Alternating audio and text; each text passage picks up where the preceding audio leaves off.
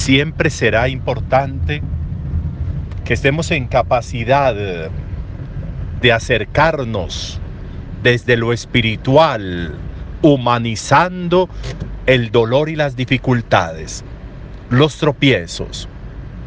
Siempre será importante hacer una lectura desde la fe de aquello que sucede en nuestra vida y no nos gusta y no nos parece. La lectura que hagamos, de la lectura que hagamos, de las dificultades, de los tropiezos, de los dolores, de la enfermedad, del sufrimiento, de la lectura que hagamos, dependerá la incidencia positiva o negativa de esos elementos en nuestro ser. Todo conviene para el bien, dice Pablo. Todo sirve para el bien. También esos momentos, también esos factores, también esos elementos, también esos desencuentros en nosotros tienen que producir efectos importantes. También se requiere que nosotros estemos en capacidad de aproximarnos con ojos distintos. Cuando hay tantas personas que se dedican a renegar y a maldecir y a protestar, necesitamos llegar nosotros con una mirada distinta, con una mirada de fe. Lo que Pablo nos recuerda de la capacidad de sufrimiento por las personas, por las comunidades, por quienes necesitan nos impulsa a nosotros a saber movernos por esos caminos distintos. Nosotros hacemos lectura desde Jesús del sufrimiento. Nosotros hacemos lectura redentora, salvífica de los tropiezos y de las dificultades, de los sufrimientos y de los dolores. Nosotros creemos en la cruz, y creemos en la posibilidad que desde la cruz se puede iniciar un camino importante de redención, de resurrección. Nosotros creemos en la posibilidad de hacer del sufrimiento un camino de transformación, no un camino de masoquismo, no un camino de sufrimiento descarnado, no, de un camino que nos posibilita a todos nosotros un crecimiento espiritual y humano. Requerimos en la existencia eso, porque no podemos dejar perder el espíritu de fe. No podemos dejar perder las posibilidades que desde la fe tenemos para ese desarrollo y ese crecimiento.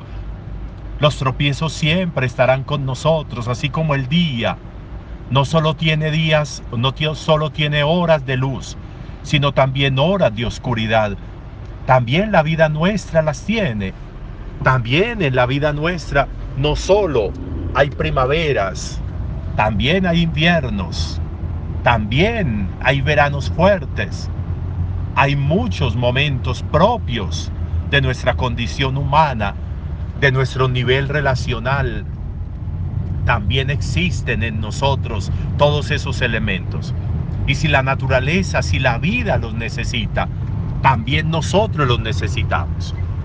Si para la vida es importante el invierno para darle sentido a la primavera, si también en la vida es importante para la tierra las horas de oscuridad, para darle sentido y utilidad plena a las horas de luz, también en nosotros.